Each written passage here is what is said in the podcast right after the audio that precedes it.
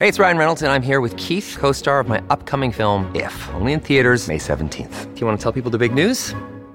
All right, I'll do. it. Sign up now and you'll get unlimited for $15 a month and six months of Paramount Plus Essential Plan on us. Mintmobile.com slash switch. Upfront payment of $45 equivalent to $15 per month. Unlimited over 40 gigabytes per month. Face lower speeds. Videos at 480p. Active Mint customers by 531.24 get six months of Paramount Plus Essential Plan. Auto renews after six months. Offer ends May 31st, 2024. Separate Paramount Plus registration required. Terms and conditions apply if rated PG. Hola, ¿qué tal? ¿Cómo están? Bienvenidos a Hoy en América por Americano Media. Vamos a conocer los títulos de este día miércoles 12 de abril. Vamos a empezar hablando de una reunión que se está celebrando por estas horas, va a tener lugar hoy en Washington, entre los representantes de Cuba y entre los representantes de Estados Unidos. Una vez más, la administración Biden sale en apoyo del régimen de la India, como lo hizo tantas veces, ¿no? Como cuando habilitó a partir del mes de enero los consulados, ¿no? las representaciones diplomáticas norteamericanas en Cuba estaban cerradas desde la época de Donald Trump, cuando hubo inclusive el síndrome de La Habana y todos investigaban por qué los empleados norteamericanos estaban afectados. Bueno, lo cierto es que Después vino Western Union para que pudieran los cubanos enviar a la isla y sean interceptados por la dictadura fondos. Eh, después vino lo de Parole, donde se permiten 30.000 inmigrantes legales por mes que vienen justamente desde Cuba, Nicaragua, desde Haití, desde Venezuela. Bueno, toda una serie de mejoras para asistir a la isla realmente muy difíciles de entender. Hoy una nueva reunión en Washington. Vamos a hablar también de algo que tiene que ver con el Pentágono, porque la fuga de información que hubo del Pentágono, que terminó en un sitio de videojuegos, ¿no? Estuvo alojado varias semanas hasta que se dieron cuenta que era lo que se habían llevado, no fue como Wikileaks, que fue un estallido inmediato. Bueno, la fuga del Pentágono dice que hay 223.000 bajas en 13 meses y medio de rusos en Ucrania. Casi un cuarto de millón de soldados rusos está de baja, lo que significa que ha sido muerto o bien que ha quedado afectado de tal manera que no puede volver al combate. Eh, Rusia está reclutando soldados a partir de ahora a través de correos electrónicos. Hizo una especie de mapeo electrónico y todo el que está en edad de pelear eh, queda afectado. Vamos a hablar de ese tema. Vamos a hablar de otra cuestión migratoria durísima como se está poniendo Giorgia Meloni en Italia ha declarado directamente la emergencia migratoria en el país, en la península. Bueno, Italia recibe migrantes desde África, reciben migrantes también desde Latinoamérica, por supuesto desde el este europeo, está desbordada realmente Italia, ella gana de alguna manera con ese sello de ordenar la cuestión migratoria y ahora ha declarado por seis meses la emergencia migratoria que se podría extender seis meses más.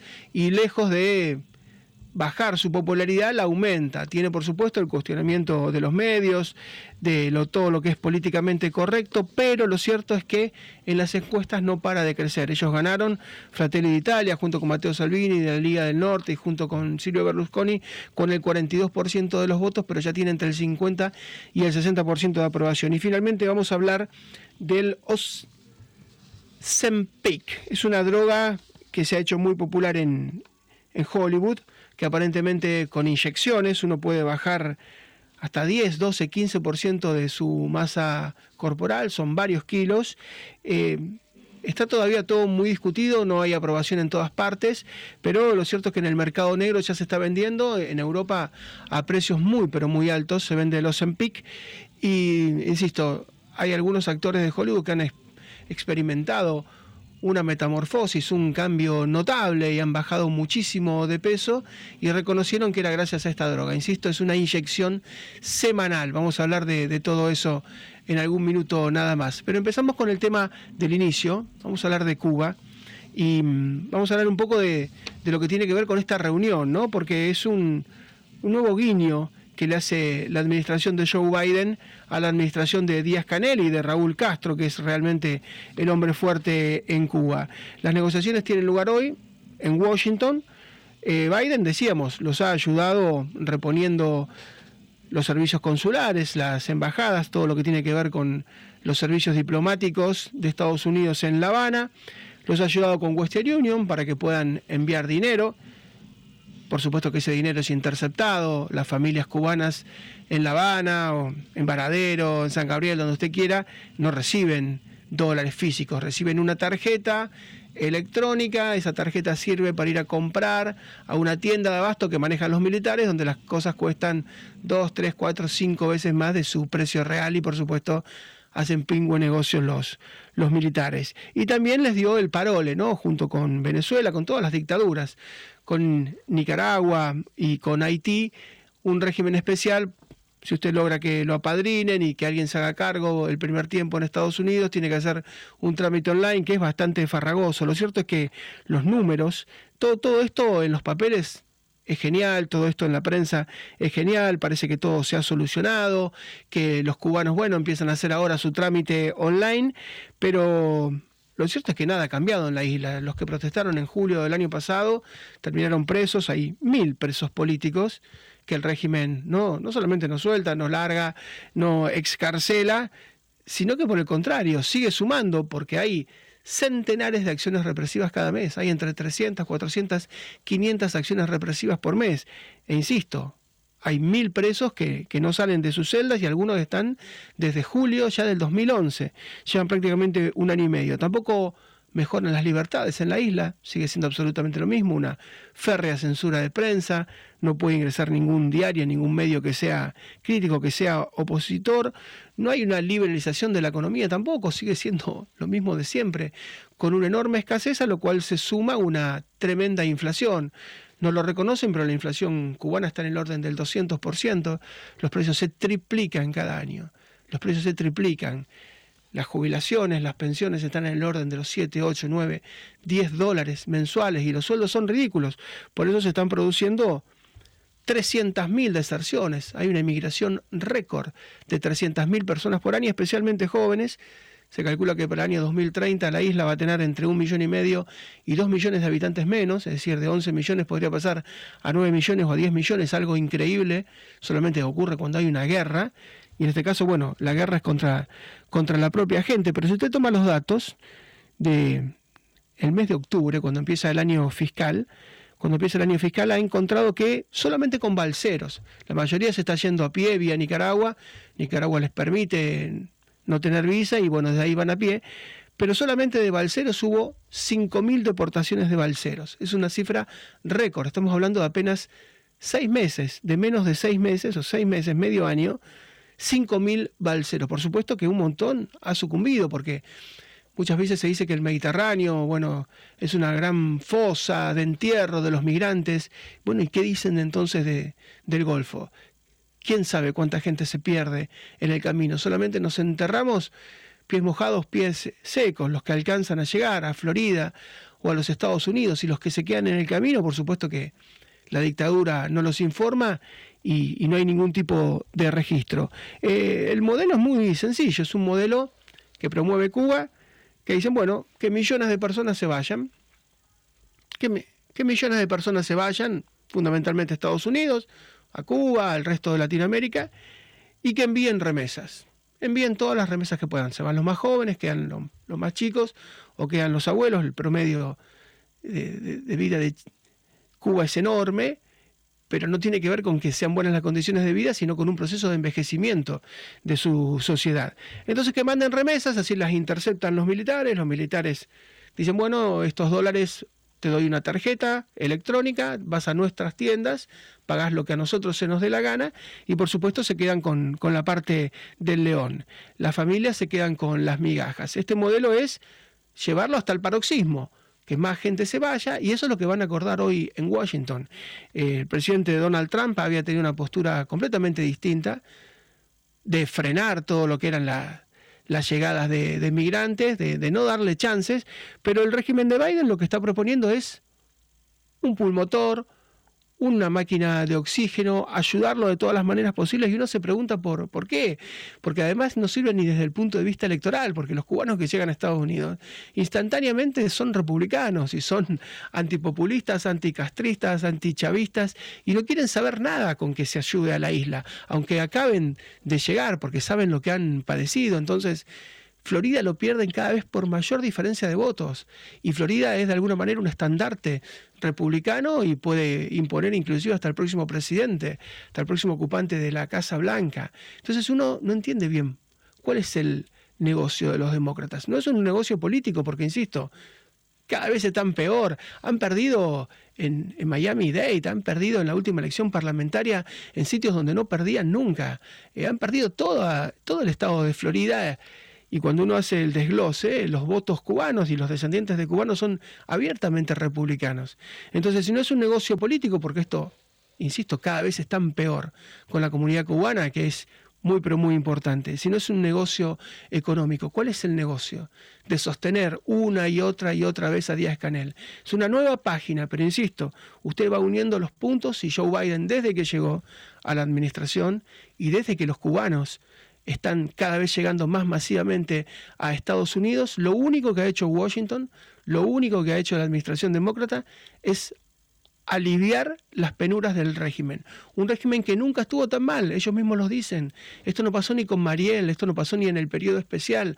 Uno va a ver, y hay 40 años consecutivos de fracaso de las políticas de migración desde Cuba a Estados Unidos, pero nunca, nunca tan mal como el 2022 y 2023. Bueno, una nueva soga, una nueva balsa, si quiere, para los cubanos, para Díaz Canel y para Raúl Castro incomprensible. Vamos a hacer la primera pausa, volvemos en un minuto nada más y empezamos a hablar de otros temas internacionales también.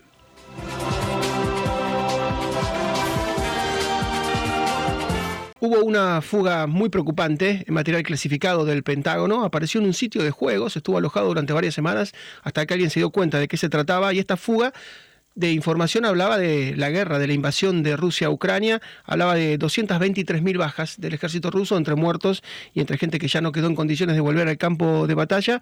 Rusia está reclutando a través de correos electrónicos, ahora a través de Internet se habla de una leva que podría llegar al medio millón de efectivos, ¿no? que es lo que quiere llevar Putin aparentemente en las próximas semanas, en los próximos meses, al territorio invadido del Donbass, de Zaporilla, de Gerson.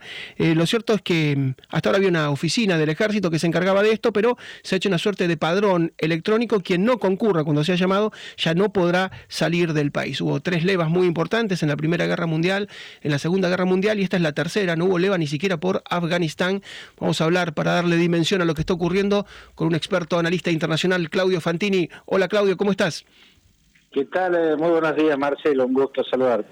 Gracias. ¿Y cómo estás viendo todo esto? Porque yo te he escuchado y te he seguido y te he leído. ¿Vos ves eh, que está ocurriendo lo que ocurrió después, eh, perdón, previo a grandes conflagraciones? Todo el mundo se está preparando para lo peor, parece. Sí, sí. Y de hecho ya están los elementos que, que son normalmente la antesala de una gran conflagración.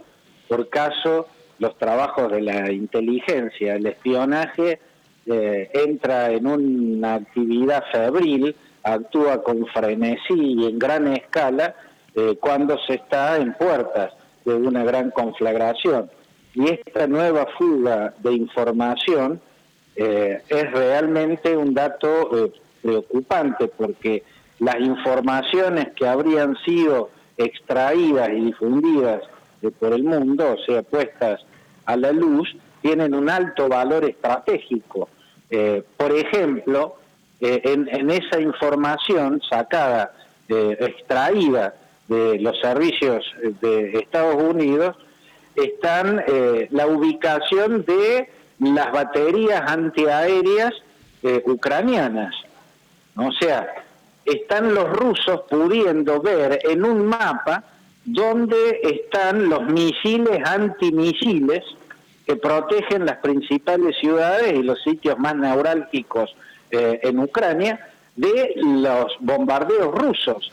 Esta es una información de altísimo valor eh, estratégico, del mismo modo que lo es eh, tener un panorama muy, muy claro de cuáles son los armamentos que van a proveer y en qué cantidades van a proveer a Ucrania los distintos países eh, que están aportando. O sea, lo que ha ocurrido con esta nueva filtración de información certifica dos cosas. El mundo está en una nueva era del espionaje. Hoy ya no existe James Bond, hoy eh, el espionaje tiene el rostro de Edward Snowden, ¿no? No tiene el rostro de los antiguos espías que describen los libros de John Le Carré o que salían en tantas películas. Tienen más vale el rostro de un nerd, ¿no? De, de, gente que, de gente muy joven y muy diestra en todo lo que es el manejo de redes informáticas y de capacidad para eh, para infiltrarse en los datos de, el mundo de la dimensión informática de la existencia ¿no? en este campo podríamos decir que esta filtración que se ha producido muestra eh, un punto de vulnerabilidad muy grande de Estados Unidos en uno de los flancos más importantes en el eh, conflicto contemporáneo. Ah, eh, Claudio, y uno cuando ve en Europa, por ejemplo, Suecia que fue abstencionista volcándose a la OTAN, Finlandia también que se preservaba volcándose a la OTAN, ve a Corea que después de, la guerra que tuvo civil se había frenado y ahora es una potencia bélica, ve a Japón rearmando su ejército, Alemania rearmando su ejército, las potencias perdidosas de la Segunda Guerra Mundial, eh, Australia comprando submarinos nucleares, dice, bueno, pero ¿qué, ¿qué está pasando? no? Sí, yo creo que lo que vamos a ver ahora es una carrera una escalada armamentista en, eh, Asia. Eh, vamos a ver cómo el, el plan chino cada vez más evidente de en el corto plazo recuperar por medios militares eh, el control de la isla de Taiwán va a generar una carrera armamentista desenfrenada. Vamos a ver a Japón zambulléndose de lleno en lo que había abandonado eh, tras las bombas de Hiroshima y Nagasaki. Vamos a ver a Japón armándose de una forma eh, muy, muy poderosa. Vamos a ver a Filipinas entrando en un alineamiento más claro con Japón y con eh, Corea del Sur. vamos a ver los esfuerzos norteamericanos de tender un un cerco sanitario, diríamos, para usar términos de, la época de la confrontación este-oeste, la Guerra Fría del siglo XX, eh, ya lo ha atendido en el sur con el AUKUS, el acuerdo con eh, Australia y con el Reino Unido, al que no entiendo por qué no se ha sumado Nueva Zelanda, pero Nueva Zelanda es parte de otras estructuras que son claves para Estados Unidos, eh, como es la alianza Cinco Ojos, ¿no? que es una alianza que implica compartir datos de espionaje y el, y el compromiso de no espiarse mutuamente.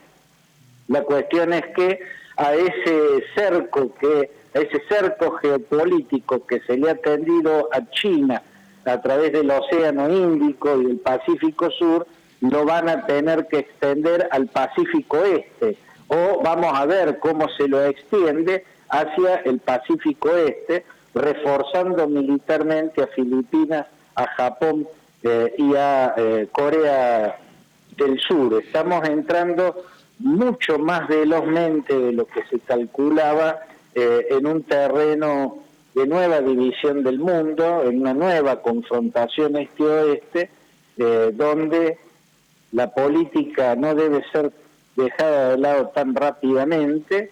Hemos visto del viaje de Emmanuel Macron a Pekín lo que se había visto en el siglo XX, sobre todo con Charles de Gaulle, ¿no? Una posición francesa eh, muy de recelo hacia Estados Unidos eh, y muy buscando que Europa tenga su propia posición y que no sea siempre arrastrada por los proyectos o las visiones geopolíticas que tiene Estados Unidos. ¿no? Eh, en este caso, eh, Francia quiere, con Francia, y creo que tiene el apoyo de Alemania para eso, quiere conducir a Europa a una posición de cercanía, quiere son, con China, quiere sondear la posibilidad de evitar una nueva partición del mundo, eh, una nueva confrontación este-oeste, creo que es válido explorar el terreno que quiere explorar Emmanuel Macron.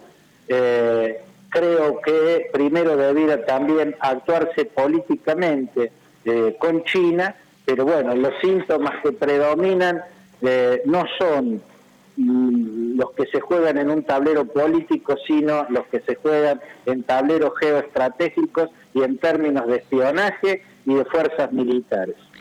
Claudio, eh, ahora vamos a hacer una pausa en, un minuto. Yo le pido si usted nos tiene paciencia, porque hay algo que me interesa preguntarle. Paciencia tengo, pero no tengo mucho ah, tiempo. Ah, bueno, entonces será algo muy breve, un sí, un no nomás.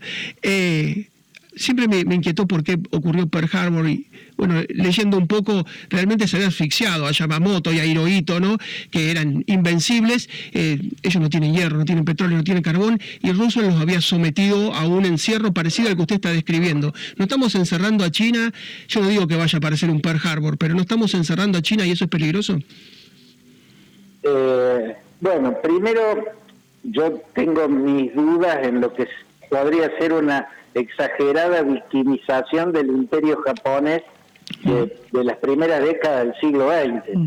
Era un imperio ultraconservador, racista, agresivo, eh, que había conquistado la Manchuria china, la había convertido en la provincia de ultramar del Manchukuo, había conquistado la península norcoreana, había conquistado las 7.100 islas del archipiélago filipino, había llegado hasta Birmania, eh, era un imperio poderosísimo y sumamente agresivo eh, y el conflicto había comenzado de manera directa y feroz con el ataque a Pearl Harbor.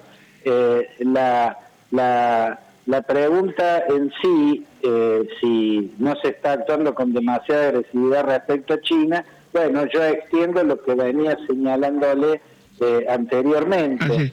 Yo creo que con China todavía hay mucho territorio político para explorar antes de zambullirse de lleno eh, eh, en, una carrera armamentista y en una nueva eh, división no, del mundo. No son, no son, lo, mismo. lo que le preocupa, lo que, lo que genera mucho escoso en Estados Unidos en particular, es que si China conquista Taiwán, tiene que tener en cuenta que Taiwán es el mayor productor de microchips del mundo. ¿no? El principal productor de microchips del mundo es Taiwán. la cadena de suministro se rompería. Lo, lo, molesto, creo, porque estamos en una cadena y, nos tenemos que ir a, la pausa, pero muchas gracias, como siempre, un, un gran abrazo. Hacemos una pausa muy breve y ya regresamos.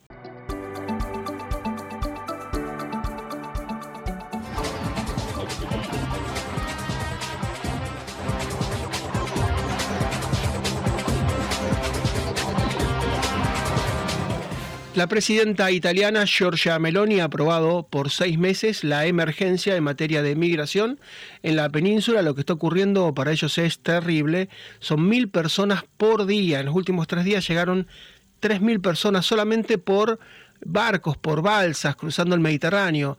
Llegan desde Medio Oriente, llegan desde África, pero hay que sumarle toda la migración que llega por tierra desde el este, ¿no? desde Albania, desde Eslovenia, y también la migración latinoamericana, con lo cual, bueno, está atravesado Italia por varias corrientes migratorias muy importantes. Giorgia Meloni, que es de un partido de derecha, y una coalición de derecha, Fratelli de Italia, llegó justamente con esas promesas, ¿no? Menos migración, menos impuestos, menos inflación, lo está logrando, ha bajado ya los impuestos, ha bajado la inflación y ahora ha puesto manos a la obra y se ha puesto muy dura con el tema de la migración. Insisto, este estado de emergencia va a durar seis meses, puede extenderse por seis meses más.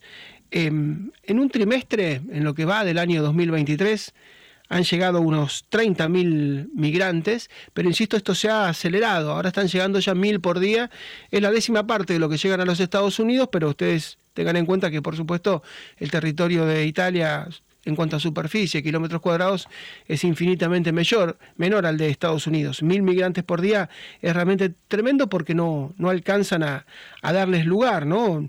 La derecha sacó el 42% de los votos, con este tipo de medidas eh, ha logrado más popularidad todavía Giorgia Meloni. Em, quienes arriban llegan hasta la isla de Lampedusa, pero el Mediterráneo se ha vuelto la ruta migratoria más mortal del mundo. Es la ruta más mortal del mundo, especialmente por lo que ocurre frente a Italia. Vamos a hablar directamente con Italia, con nuestra compañera y amiga, nuestra colega Laura Gracia, quien seguimos en su Instagram, arroba tanaonline.ok, insisto, el Instagram arroba tanaonline.ok, ahí seguimos todas sus coberturas. Hola Laura, ¿cómo te va? Buongiorno, buongiorno Marcelo, a vos y a todo el equipo. Es exactamente así. Eh, en este momento tenemos una migración muy alta y ha estado registrado un dado, uno de los mayor, desde enero ya entraron 32 mil emigrantes. Estamos hablando solo, cálcula, de cuatro meses. O sea, aumentó de un 300% respecto al enero del año pasado. Esto es un dato muy grave que ha empujado, si queremos, eh, la ministra Giorgia Meloni de actuar con un decreto de emergencia para que esto no pase. Quiero recordar que la distancia entre Italia, recordamos que es un territorio que se extiende en vertical como una botita, bueno, la punta de esa botita, eh, la distancia de esa punta con el norte de África es solo de 363 kilómetros, Marcelo. Eso empuja la náufrago clandestino por eh, pasar desde África en Italia con una migración ilegal. Si llegan a Lampedusa, Laura, entonces ya ahí pueden pedir de alguna manera algún tipo de asilo. Es el lugar a donde quieren llegar, ¿no? Sí, exactamente. Lo que pasa al día de hoy, hasta hoy, lo que se hacía es pedir una, un, eh, se llama asilo eh, de humanitario. Bueno, lo que quiere hacer en este momento la derecha, con el cual, como vos dijiste, eh, actuó toda su campaña electoral, uno de los temas más fuertes ha sido también eso de la inmigración, era regulamentizar esta inmigración.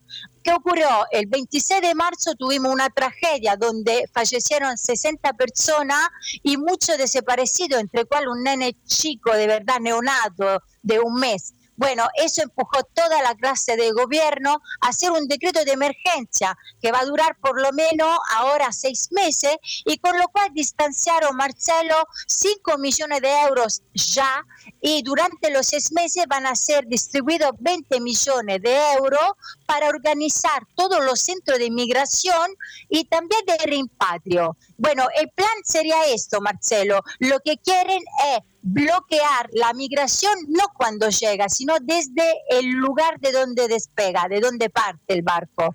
Así, se cree que en Europa, en el viejo continente, hay unos 40 millones de inmigrantes ilegales, pero seguramente Italia es el país más afectado porque a ustedes llegan desde el este, desde el este europeo, que es más pobre, llegan desde África, muchos desde Latinoamérica, es decir, está atravesada Italia por una migración que viene por aire, por tierra y por mar. Exactamente, Marcelo. Además tenemos tres tipos de migración real al día de hoy. Tenemos la migración debido a la guerra y eso es un dato, es otra cosa, se pide como un asilo político, entre comillas. Y luego está la migración ilegal y la eh, inmigración regulada, decimos, que realmente no estaba funcionando. Ahora vamos a ver con este nuevo criterio qué pasa, que la persona que quiere esto, estos millones lo que quiere invertir es para el inmigrante para que venga con un contrato laboral, que sea por la agricultura, que sea para eh, dar, eh, agregar aporte, mano de obra a la tierra, pero regulamentizado, porque si no lo que pasa, lo que se está haciendo es incentivar siempre más la migración clandestina, ilegal, y pasa lo que pasó. Barcos que llega con personas con un estado terrible, donde más allá de vacuna que se tiene que hacer y curarlo, no tenemos lugar. En los últimos años entraron 86 mil personas, tenemos en Italia de los últimos decenios. Son muchísimas. Cálculo, nosotros somos 60 millones de habitantes. Italia es un territorio por extensión que ocupa esta, eh, tiene esta persona y tenemos otra cosa que se está verificando, muchos inmigrantes, pero que también trabajan en forma ilegal. Entonces todo esto tiene que ser regulamentizado porque realmente, Marcelo, hay un tráfico de dinero a través de mucha organización a través de esto y eso no puede más pasar porque la verdad hablamos de tráfico humano. Sí, em, eh, las mafias ¿no? que están detrás de esto les cobran a los migrantes, están armadas porque son bandas que, que los llevan armados y en llegado el caso se tienen que tirotear con las autoridades, eh, con la prefectura o con el ejército lo hacen y les cobran a quienes vienen de Medio Oriente, a quienes vienen de Ucrania, a quienes están en, en África, les cobran un buen dinero para llevarlos. Sí, hablamos, la última vez hicieron una entrevista, eh, hablaron con eh, el Papa, hizo una entrevista a un inmigrante, él pagó como 2 millones de euros, eh, no, perdona, 2 mil euros, perdona, que para ellos es muchísimo, bueno, era el trabajo como de 10 años de toda su familia para que él pudiera llegar en Italia a través de la Sicilia eh, en forma clandestina. Bueno, eh, calcula que no pudo, él llegó, pero sus amigos, dice Laura, estaba contando esto, decía, nunca me voy a olvidar cuerpo flotante, cuerpo flotante que pagaron lo mismo. Y hay un tráfico ilegal, como vos mismo decía, hay esto mercenario, donde te contrata y te dice, te promete el mundo, te promete otra vida, te promete algo que realmente no hay, ¿por qué? Antes de todo, para llegar donde tiene que llegar, vos llega tu vida, llega con barco desastrado, son traficantes de verdad humano y eso no puede ser. Y otra cosa que es importante decir, Italia fue muy de la comunidad europea, Marcelo. Esto es un dato, porque no puede ser, la Europa es, eh, somos muchísimo, la, la nación europea, no puede ser que solo Italia o España, a través del estrecho de Gibraltar, también la nación que somos en África, realmente son los que viven y sufren este problema diario. Así es, y hay que aclarar que la situación económica en Italia no es buena hace ya prácticamente 20 años, desde que se conforma el euro, ¿no? Y bueno, pasan a tener el euro que está bien por un lado, pero por otro lado te vuelve menos competitivo y la, economía italiana está detenida, está en recesión hace prácticamente 20 años. No es que Italia hoy por hoy es el paraíso, Italia no, la está pasando bien económicamente, por eso además gana como gana a la derecha, con lo cual eh, cuando te hablan de un paraíso debe ser bastante difícil llegar y conseguir un trabajo, ¿no? Centraste el punto, Marcelo. Nosotros venimos de mucha crisis. La pandemia nos puso de rodilla un poco a toda la población mundial. Pero te cuento que eh, también eh, fueron algunas eh, decisión de la izquierda, decimos, si queremos, entre comillas, donde después de una pandemia, por ejemplo, pusieron un subsidio, el subsidio sería los planes. Los planes sociales, ¿qué pasó? Es bueno el acto de ayudar a alguien con planes sociales, pero muchos se aprovecharon, no fue reglamentizado, no había un control y nos encontramos después de una pandemia, en un verano, donde muchas empresas tuvieron que cerrar y no había mozo para arrancar porque la gente decía, ¿por qué trabajar si tengo el plan social? Hablamos de 900 euros al mes. Entonces, eso también ha sido otro tema por la campaña electoral, con lo cual Giorgia Meloni, por un tema de coherencia y de nueva alternativa política, porque la gente de verdad está cansada. Nosotros estamos hoy a un 9% de inflación, después de 30 años estamos tocando el pico más alto. Entonces, mucha empresa, vivimos también del el verano pasado de una sequía también que dañó muchas empresas que trabajan con eh, energía hidráulica en el norte sobre todo. Y bueno, tuvimos mucho, mucho daño y tenemos que eh, manejarlo. Laura, muchísimas gracias. Decía Giorgia Meloni a quienes le quitaba los planes, dice, usted me manda a robar. Y ella le decía, entre el plan y robar está trabajar. Vayan a trabajar. Claro. Un, beso, Laura, un beso muy grande. un paso grande, Marcela, a vos y a todo el equipo. Arrivederci. Un bacho. Bueno, volvemos después de esta última pausa con el tramo final del programa.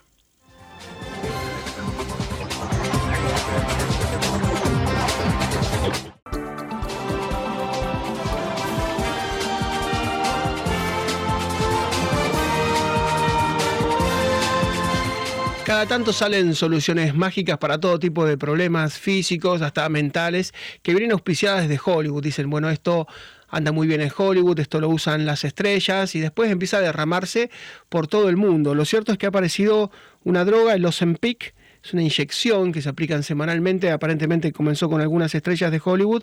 Hay países que todavía no lo han aprobado, pero se venden en el mercado negro. Hoy usted pone la palabra, en el mercado negro consigue estas inyecciones, son semanales, prometen bajar varios kilos hasta el 10, 12, 15% de la masa corporal de una persona, pueden ser 8, 9, 10, 12, 14, 15 kilos, depende del tamaño de cada uno, proponen soluciones realmente mágicas, sin ejercicios, sin esfuerzos, sin dietas, solamente aplicándose el Ozempic. Está, por supuesto, bajo la lupa y María Rita Figueira ha estado analizando y tiene algunos casos también en Hollywood, María, seguro, de esos cambios increíbles de gente obesa que de repente recupera la línea. ¿Cómo te va?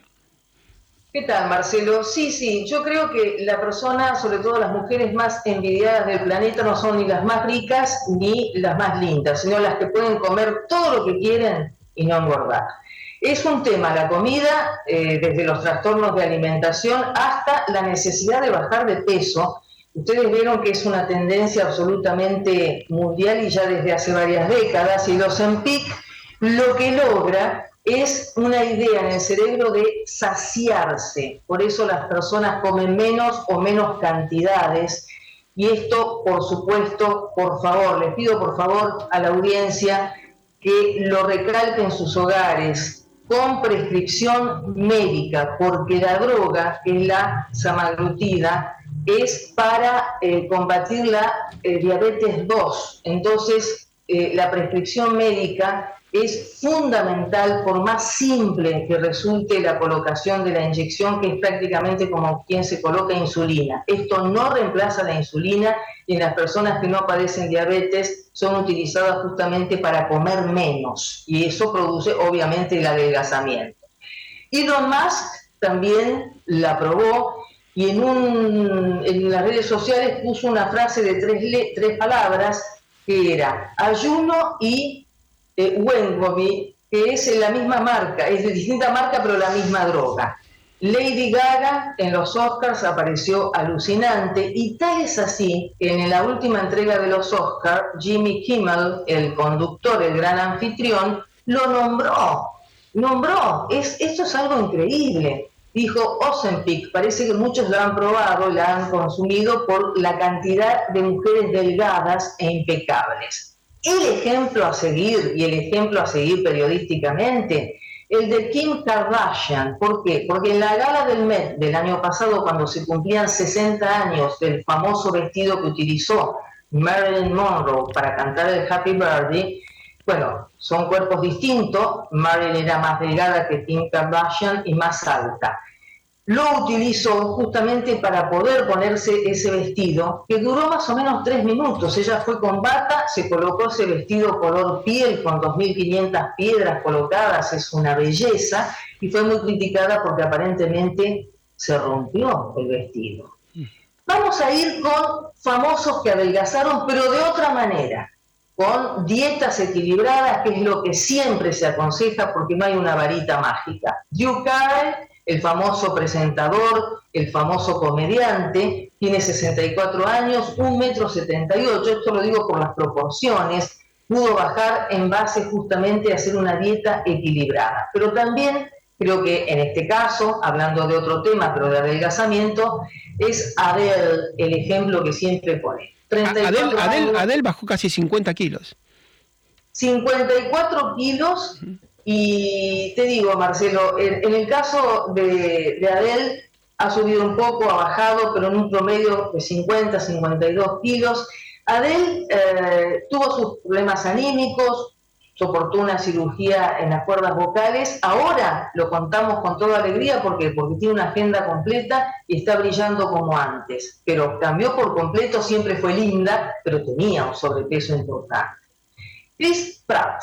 Chris Pratt hacía una serie que se llamaba Parks and Recreation y tuvo que engordar para el papel, porque era un gordo medio ocioso, pero bonachón, y después bajó. ¿Por qué? Porque necesitaba otros papeles. En Moneyball hace de, de jugador de béisbol, así que también en base a una dieta equilibrada y muchísimo ejercicio físico. Vamos a los actores y actrices que nunca se recomienda eso pero que han tenido que bajar abruptamente para sus papeles. Tom Hanks, que nunca fue gordo, tiene una carita medio redondeada, pero para el papel de, náufrago tuvo que bajar muchísimos kilos y verdaderamente esos 25 kilos los hizo con mucho esfuerzo y con muchísima dedicación en gimnasios. Otro caso que es verdaderamente llamativo es el de Christian Bale, que ha tenido como costumbre en sus papeles adelgazar y engordar. En la película El maquinista, que es un thriller psicológico fuerte, él bajó muchísimos kilos, 27 kilos, si bien es alto, está en el metro 83 más o menos, pero es impresionante la dieta a la que se sometió. Esto no es aconsejable para nadie, atún o manzana y nada más que eso por día. Y por último, un truco. A mí me encantó El casamiento de Muriel, una comedia australiana que tiene como protagonista Tony Collette. Tony Collette es delgada naturalmente, mide unos 73 aproximadamente, y en la película hace de una gordita que después adelgaza. La película se filmó al revés. Primero las escenas hacia el final tomaban a Tony Colette como es ella habitualmente y después tuvo que engordar más o menos 15, 18 kilos, pero todo indica que engordar para casi todo el mundo es mucho más fácil. Adelgazar abruptamente, reitero, no se aconseja porque hay una situación del cuerpo que todos los médicos lo dicen, hacerlo sin prescripción médica en el consumo de un medicamento o hacerlo por su cuenta, ¿qué se consigue? Que en pocos meses exista como una poda. No solo se recuperan esos kilos, sino que se recuperan con creces. Marcelo. Sí, vos, sabés que lo, que hicieron con la actriz del casamiento de Muriel se hace mucho en las publicidades. Se toma una persona flaca, se la engorda varios meses y se pone antes y después invertido, ¿no? Eh, justamente lo que se hizo fue engordarla. Y si no se toma mellizos y a uno de los gemelos se lo hace engordar. Bueno, son trucos que, que son muy efectivos porque son muy visuales. Claro, claro que sí. Eh, mira, Marcelo, eh, vos si analizás la cantidad de políticos que son muy gordos, vas a encontrar que son poquísimos. Mm. Winston Churchill eh, lo retarían permanentemente en esta época. No permitirían que tuviera el sobrepeso ni las costumbres culinarias y bebestibles que, que podía tener. vos fíjate, Marcelo, que el placer de comer es indudable. Gabriel García Márquez, que usa mucho el erotismo en su obra literaria, decía que de los placeres sensuales él elegía la comida. Y también se habla mucho desde hace bastante tiempo del hambre emocional, o sea que el sobrepeso o la obesidad es un tema que nos puede tocar a todos, directa o indirectamente. En este caso, sí. Ahora, ahora por suerte hay arnés, porque vos te acordás Marlon Brando, posiblemente para la época el mejor ah. actor, engordó para Vito Corleone, para ser el Godfather, el padrino, nunca recuperó el peso, nunca pudo. Exactamente, nunca recuperó el peso y eh, todos recordamos cuando era el padre de Superman. Sí, bueno, era un hombre ancho, ancho por completo. Y, era, un, también. y era un sex symbol mundial. Y bueno, la verdad que fue de alguna manera muy profesional lo que hizo en El Padrino todo el mundo lo recordará por siempre, pero no existía este tipo de droga, el Ozempic, hay que cuidarse. Bueno, María, volvemos mañana seguramente con, otro tema, pero importante tu recomendación antes de ponerse esta inyección para la diabetes, recomendar ir al médico, ¿no? Exactamente, prescripción médica se lo graban por favor y se lo recomiendan sobre todo a sus hijas eh, adolescentes o muy jóvenes. Un beso María, hasta mañana. Hasta mañana, chau, chau. Bueno, mañana vamos a regresar. Seguramente vamos a hablar de esta cumbre que se está llevando a cabo actualmente en Washington entre Cuba y entre Biden, una nueva oportunidad para la dictadura de la isla. Regresamos mañana, gracias por la atención. This podcast is a part of the C-Suite Radio Network. For more top business podcasts, visit c-suiteradio.com.